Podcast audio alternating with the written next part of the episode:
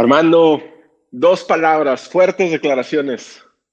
Oye, sí, Tinoco, tenemos muchas noticias, ¿no? En este segundo podcast y nos, nos apabullan con un chorro de declaraciones. Sí, nos bombardearon con muchas noticias importantes en la Fórmula 1, ¿va? Declaraciones de los expilotos de Haas. Sí. Por ahí de Kevin Magnussen, de Grosjean. Oye, se, se, desataron, como ya no están con, con Haas, que dijeron, ahora sí, spa desenvainada, ¿no? Completamente, a decir, a decir y hacer lo que no se hizo ni se dijo en la pista. Oye, Tinoco. Ay, perdón. ¿qué, otros temas vamos a tocar, Armando? Mira, vamos a tocar también el tema de Red Bull, su motor. Vamos a tocar, ya hay cinco fechas de lanzamiento, ya, ya empiezan los, los temas de lanzamiento. Obviamente no podemos dejar de lado lo que dijo Verstappen. Verstappen dio unas declaraciones y vamos a tocar ahí rapidito el tema del túnel de viento para que la gente como nosotros, que es nueva en la Fórmula 1, pues también sepa qué es eso del túnel de viento, el tema de, la aerodinámica y todo, cómo funciona en la Fórmula 1, ¿no? Oye, Armando, declaraciones respondidas a, a, su vez por Sergio Pérez acerca de Verstappen, ¿no? Hay como que se pusieron de acuerdo y dijeron, tú me das, yo te doy. Fíjate que e, ese tema me tiene este, emocionado porque al final, pues va, va a hacer que la, que la competencia en esos cuatro primeros lugares se ponga mejor, ¿no?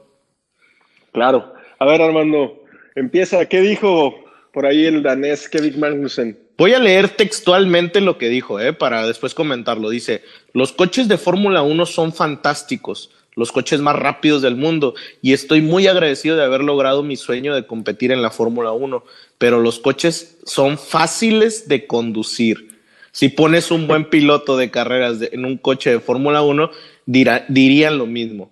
Los sistemas electrónicos controlan la mayor parte del rendimiento del automóvil. Y eso lo dijo el señor Kevin Magnussen. ¿Qué opinas? Oye, Armando, es fácil, ¿no? Es fácil decir que un carro es fácil de manejar cuando vas en el lugar 20, ¿no? O sea, yo creo que yendo en el lugar 20, por eso decía que era fácil, nadie lo iba correteando.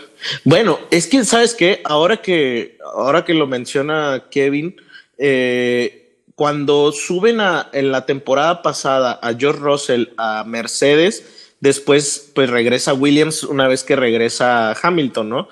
Claro. Y le preguntan, ¿qué fue más difícil? ¿Regresar al Williams o manejar el Mercedes. Y él dijo, fue mucho más fácil manejar el Mercedes que manejar el Williams. Al final la aerodinámica, toda la, carga que tiene de, de, fuerza de carga, ¿no? Para que no se levante o no se mueva, pues al final hace que sea mucho más manejable. Yo no estaría tan en duda de lo que dice Kevin, ¿eh? Yo creo que lo más destacable aquí sería que a medida que el coche va siendo más va teniendo mejor rendimiento, pues evidentemente te puedes ajustar mejor al coche. Pero por ahí también tenemos el ejemplo de Botas, Armando, que tiene el mismo carro y no tiene el rendimiento que tiene Hamilton. Yo creo que tiene que haber una sinergia entre el piloto y el coche para realmente poderlo decir. obviamente, obviamente las manos tienen mucho que ver, ¿no? Pero lo que dice es como si te subes a un, a un este carro de gama baja, de, de gama baja o a un Mustang, pues a lo mejor te parece complicado si le aceleras mucho, ¿no? Pero realmente si te pones a, a, correrlo en una carretera con muchas vueltas, pues se va a manejar mucho mejor por los temas de control de tracción, etcétera, ¿no? Claro. Sí, pero a mí se me, se me hace que se aventura un poquito Magnus en dar esas declaraciones, sobre todo cuando en sus últimas temporadas dentro de la Fórmula 1 pues realmente no dijo nada en la pista, ¿no? Se me haría, yo creo que más bien va de un tema de mercadotecnia. Kevin va a correr este otra serie. Indy, ajá. Ah, no, él no va a correr este los de resistencia. Resistencia, ajá. Sí, sí, sí. Y por ahí yo creo que pues también tiene que ver el tema de ya no estoy en la Fórmula 1, tengo que darle mayor fuerza a la, a la, a la serie en la que estoy corriendo, ¿no? Pero que claro.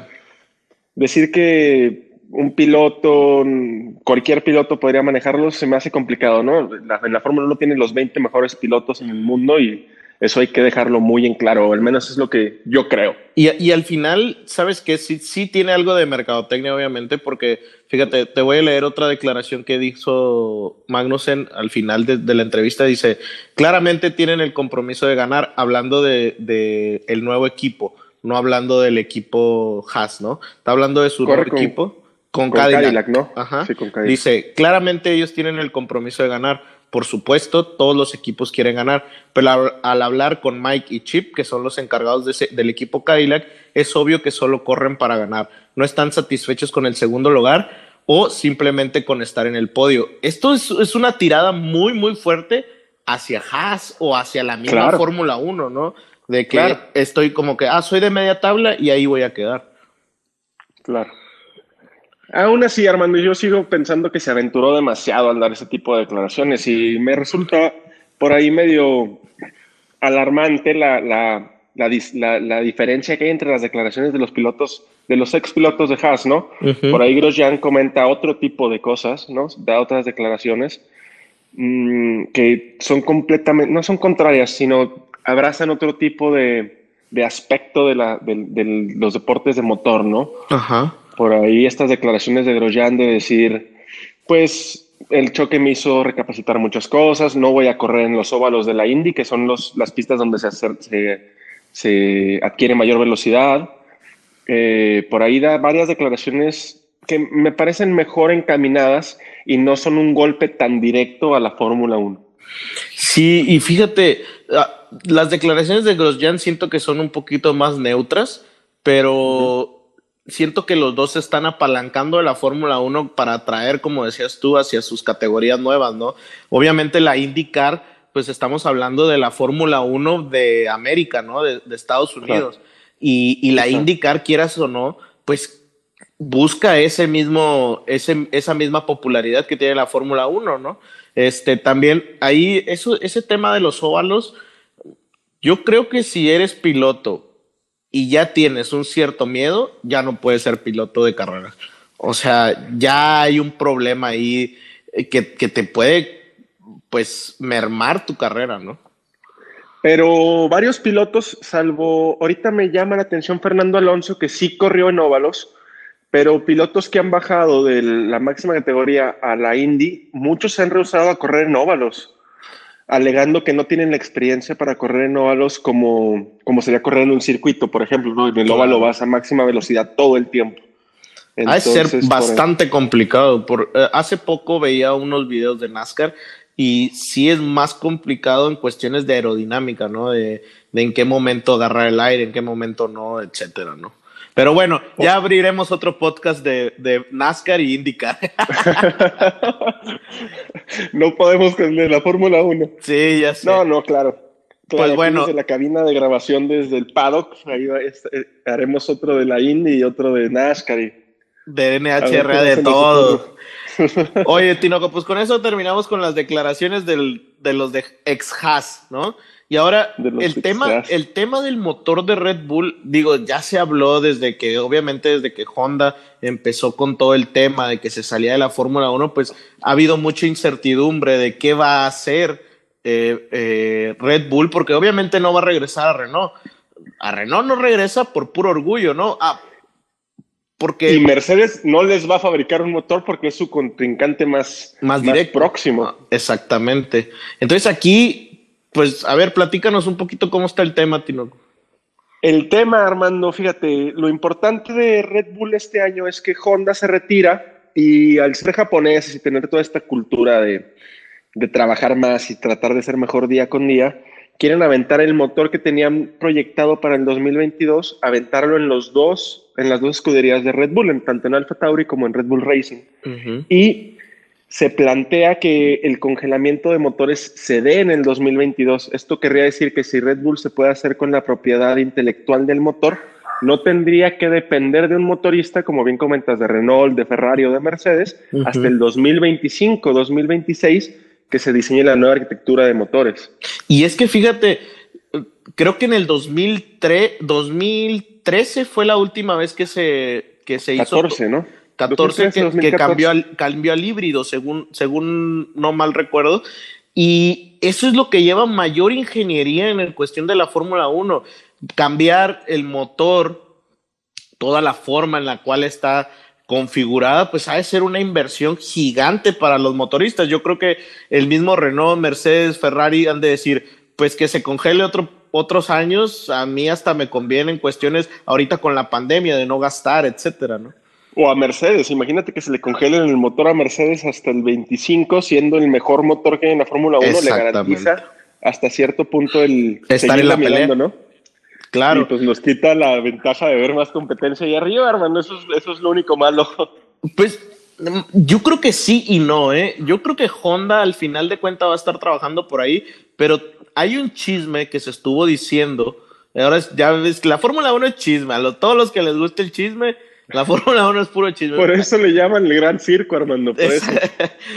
el chisme que estaban diciendo era que toda la gente de Honda no había querido o no, no han dado la noticia de que le venden la propiedad intelectual a Red Bull porque estaban diciendo que Audi quería regresar a la Fórmula 1 a partir del 25. Sí, con la nueva arquitectura de motores. Exactamente, entonces decían, decía Honda, oye, pues te vendo la propiedad intelectual y luego no quieres a ninguno de los otros motoristas, vas a agarrar a Audi y todo lo que yo fabriqué, toda mi, mi, pues mi inteligencia de motor, mi ingeniería, se lo vas a dar a Audi, ¿no? Pero al final creo que tienen una muy buena relación de lo que, a como se ve en las pantallas, obviamente, ¿no? Entre Honda y Red Bull, que creo que deben llevar a muy buenos términos este tema del motor, ¿no?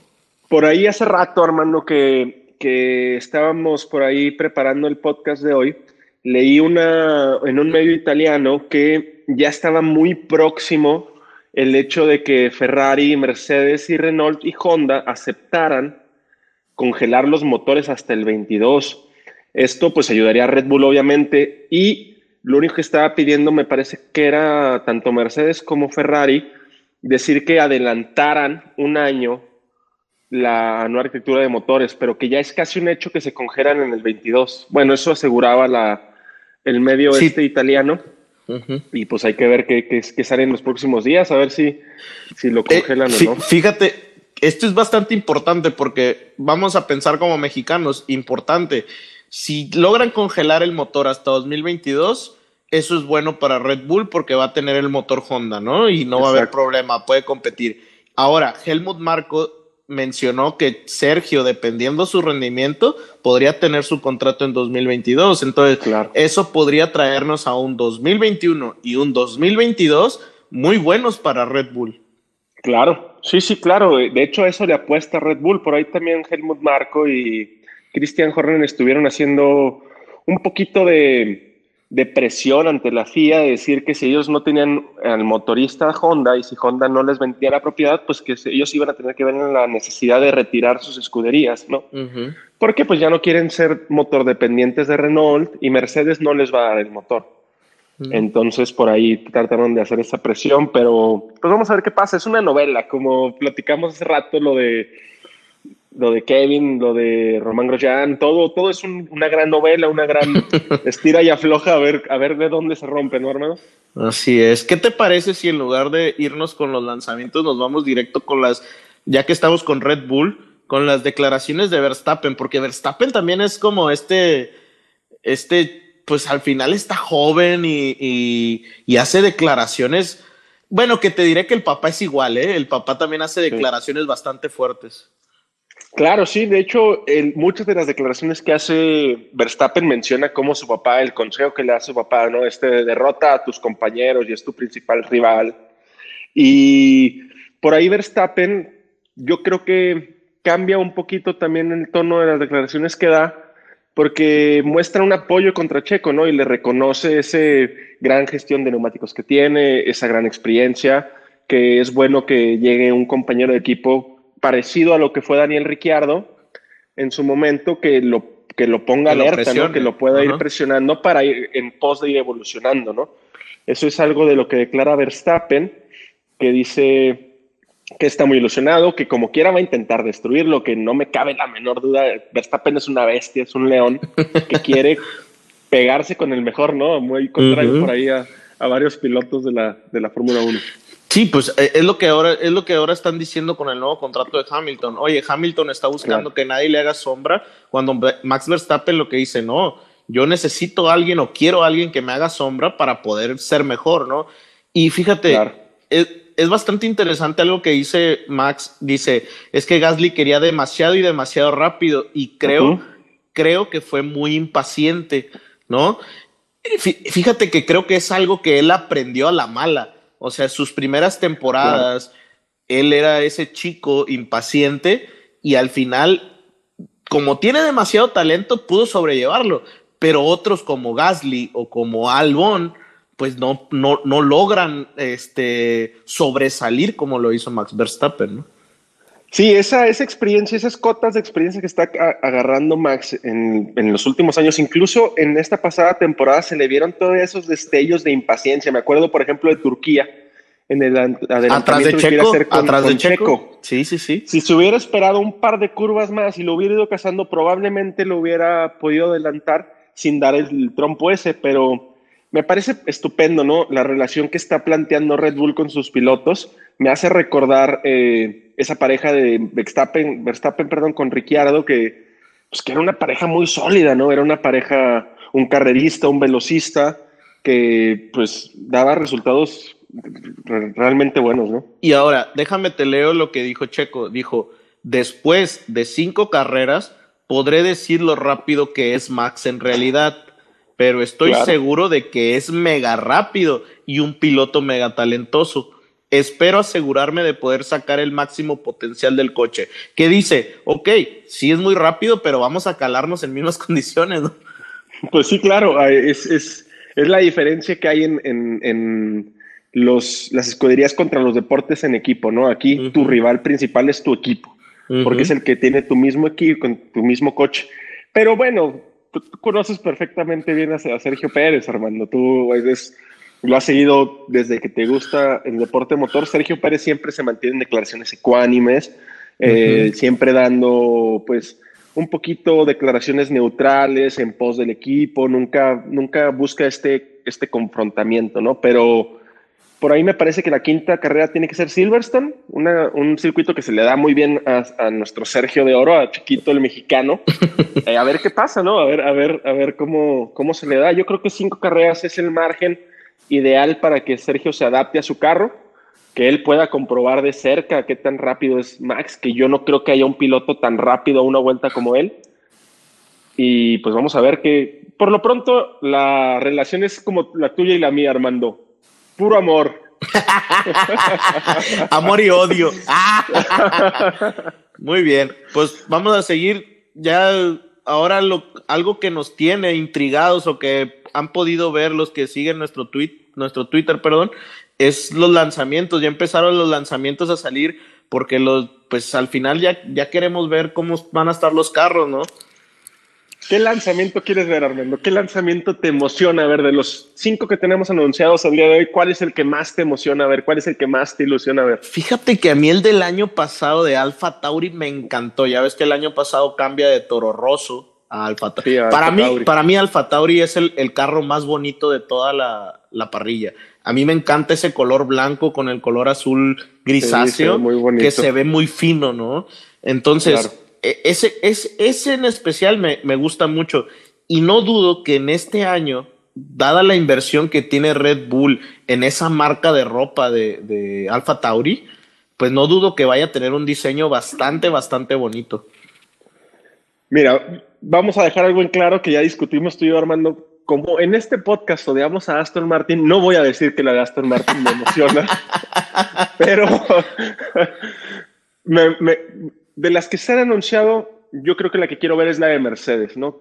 Me, imagino que la pareja de, de, Mercedes ahorita se ve un poquito comprometida por todo este asunto de Red Bull, entonces yo me imagino que tienen que hacer una presentación de un monoplaza extraordinario muy superior al de Red Bull para que realmente se pueda mostrar esa superioridad. Entonces, ahí me emociona la de, la de Mercedes. Sí, fíjate que es que el tema de, de por ejemplo, Alfa Romeo, el tema de Alfa Romeo, pues que, que ya, ya es para febrero 22, pues es Kimi Raikkonen, que es muy serio.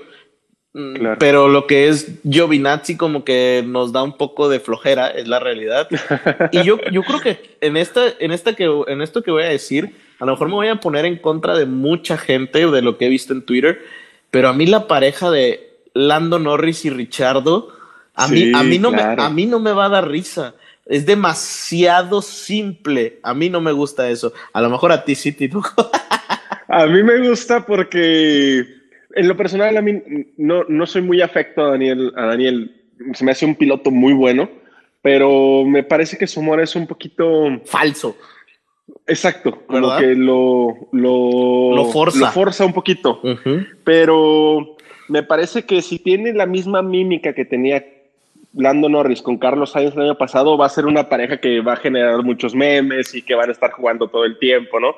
Ahora, ahora si esa química la trasladan al, a lo que es la carrera, como Carlos y Lando, van a ser muy buenos. Fíjate que yo creo que Richardo es mejor piloto que Carlos Sainz. Yo creo que también, salvo que se me hace que Carlos Sainz es un poquito más rápido que él. Solo que Ricardo es un poquito más carrerista, tiene una gestión de, de toda la carrera muy buena. Bueno, y está hablando un tipo que al que no, no me cae bien, Daniel. No, no, no, sí, no, me, particularmente no me cae bien, ¿no? Así como odiamos a Betel. Daniel no, no es mi favorito. Y fíjate que yo, Renault, no me agrada, no, nunca, me nunca me gustó la, la escudería como tal. Y luego Esteban Ocon lo odié, o sea, ese lo odié. Y después que se va Richardo para allá, dije, oye, pues me pusieron a todos juntos, todos los que no me caen bien en una, en una sola, ¿no? Pero ahora que se va. Los amontonaron. Ahora que se va McLaren, creo que tiene muy buenas posibilidades de estar peleando mínimo los cuarto, quinto y sexto, ¿no? Sí, claro. Por ahí vamos a ver a McLaren metido en el tercer lugar otra vez, peleando el tercero o el cuarto lugar en constructores y los pilotos seguramente le van a estar dando al, al quinto, al sexto lugar de, de cada carrera, ¿no? Y bueno, nada más rapidito para la gente. Febrero 15, McLaren. Si quieren ver ahí el, en nuestro Twitter, pueden ver cada una de las fechas. Febrero 15, McLaren. Febrero 19, Alfa Tauri. Febrero 22, Alfa Romeo. Marzo 2, Mercedes. Y marzo 5, Williams. A mí se me hace que ya a partir de marzo 5 serían todas las siguientes, porque están muy cerrados los días ya. O a lo mejor tendríamos algo ahí por el 26 28 eh, de febrero más o menos. Algo, alguna otra que se van a ir a la, segunda semana de marzo, por ahí Ferrari, Red Bull, que son las que, las que por ahí van a hacer mucho revuelo, ¿no? Con la presentación de sus equipos por todo asunto de, pues del cambio de pilotos, ¿no? De Carlos Sainz a Ferrari y de Sergio Pérez a Red Bull. Y bueno, ok, Tinoco, pues por último, el último tema, el mentado túnel de viento, ¿qué, qué, viene siendo? Ya, ya con tanta este, información. información, siglas. Fíjate que al, principio yo no entendía qué era eso del, de la aerodinámica del túnel de viento y por qué es tan importante, ¿no? Pues fíjate que el túnel de viento le permite a los equipos, antes de sacar sus carros a pista, diseñar o ver qué tan aerodinámico es su monoplaza la, la, FIA establece un tiempo igual para todos los equipos, o venía siendo de esa manera, ¿no? El 100% de tiempo va a ser igual para todos los equipos. A partir de este año cambian esas regulaciones, Armando, ¿no? Tú tienes perfectamente por ahí en, nuestro, en nuestra base de datos desde, desde el paddock establecidos los tiempos o los porcentajes de tiempo que va a tener cada escudería este año. Ya.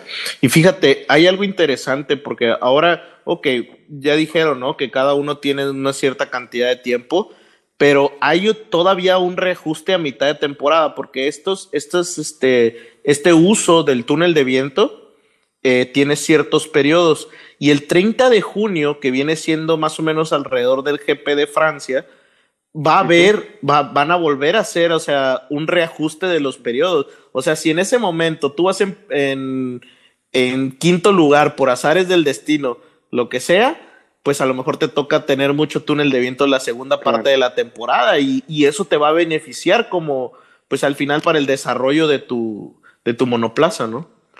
Ahora, hay que recordar una cosa, Armando, no nos perdamos de vista. La FIA establece cada año reglas nuevas para eh, tratar de acercar a las escuderías y que los rendimientos sean más o menos similares, pero los ingenieros son unas bestias que encuentran la forma de brincarse esas reglas, ¿no? O esas, esos candados que trata de poner la FIA.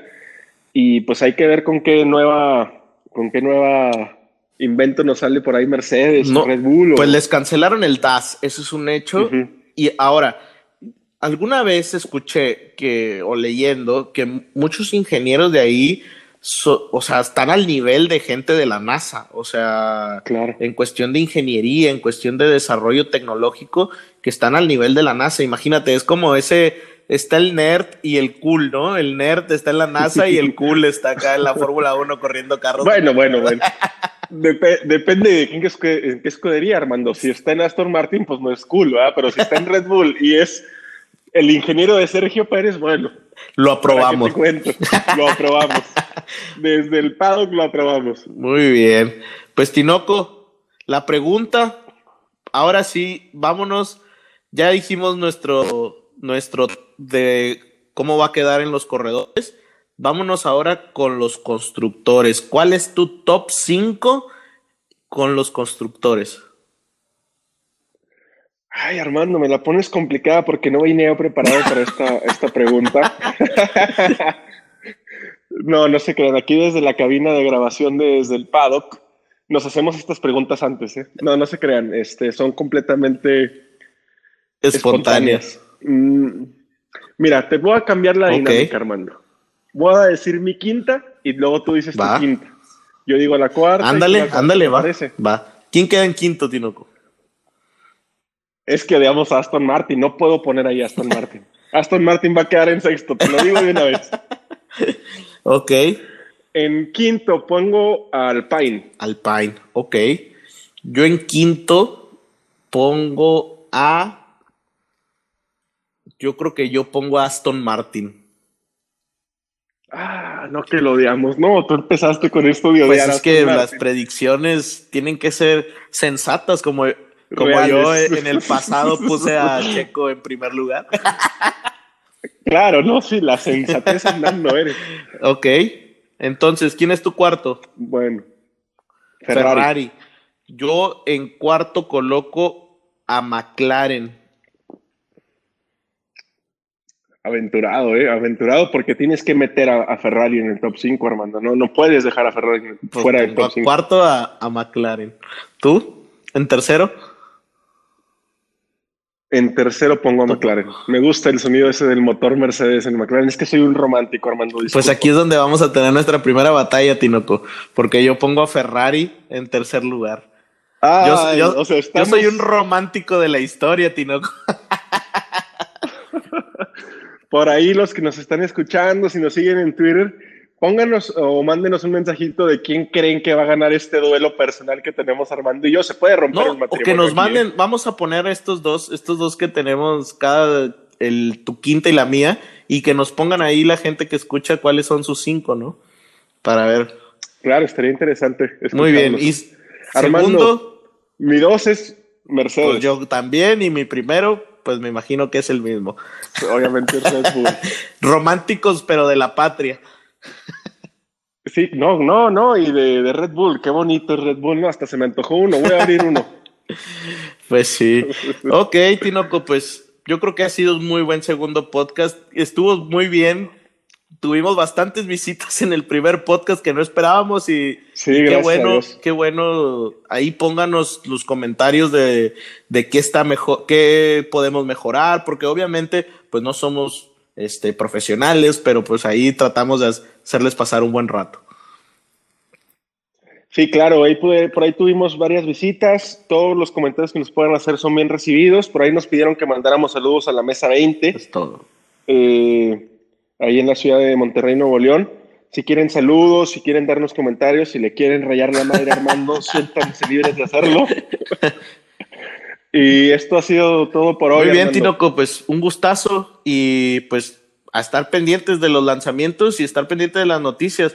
También ahí por ahí, rapidito, Mazepin, un tema ahí que me gustaría tocar un poquito más serio porque es a nivel Federación Rusa. Eh, en donde toda la Federación Rusa de, en nivel deportivo, pues tiene un problema. A todos los que no saben de qué estamos hablando, vean un documental que se llama Icarus en Netflix y de ahí van a entender por qué Mazepin no puede utilizar todo el de qué ruso, el, el himno, etcétera. ¿Ok? Muy bien.